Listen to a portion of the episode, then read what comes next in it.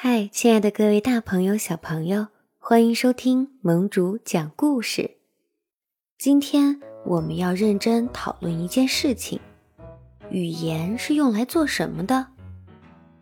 你知道吗？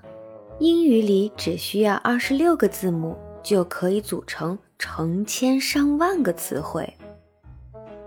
有些词特别短，比如说“嗨，你好”。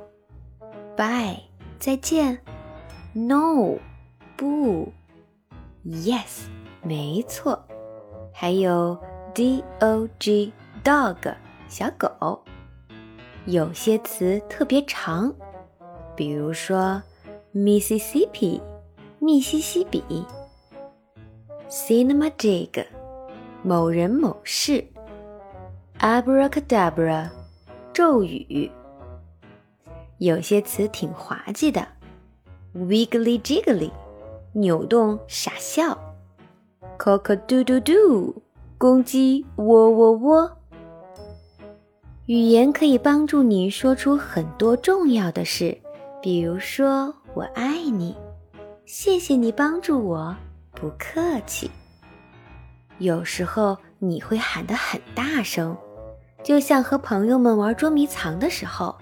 捉的那个人会喊：“准备好了吗？我过来了。”藏起来的小朋友会轻声细语的。有时候你的话听上去很有趣，“knock knock knock”，咚咚咚，谁在那儿？有时候你还会一不小心唱出来，“啦啦啦啦啦”。总之，语言是属于你自己的。你可以选择说什么话，以及怎么说。你的话有时候能帮助到别人，也有的时候可能会伤害到别人。这些话一般都是有帮助的。比如在画画的时候，也许你可以主动和同桌的小朋友说：“你愿意和我一起用这个吗？我们一起分享，一起做吧。”或者说，我们可以轮流用这支彩笔哦。很高兴我们成为了朋友。而这些话则会伤害到别人，比如说，你不能和我们一起玩儿。你的衣服真难看。天哪，你真笨！快走开！我不和你一起玩儿。要知道，语言不是用来伤人的。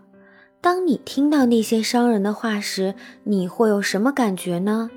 或许你会悲伤，也许会害怕，嗯，甚至会发狂，哼。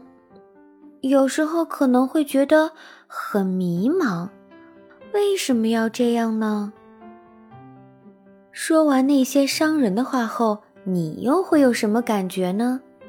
或许你会心怀歉意，希望自己从来没说过那些话。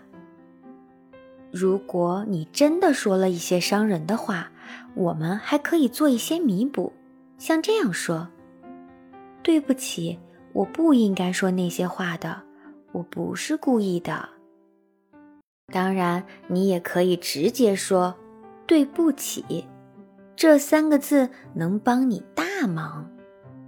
那么，如果你是听到那些伤人的话的人，你能做些什么呢？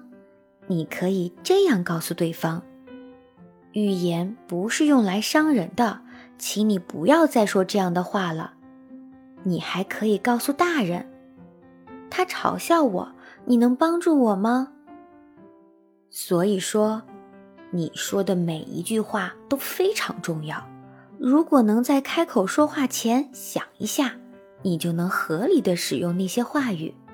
只需要二十六个字母就可以组成成千上万个词汇，所以你有很多选择哦。盟主希望我们每一个小朋友都能记住，语言不是用来伤人的。希望能有更多温暖的、高兴的。善良的、幸福的话从你的嘴巴里说出来。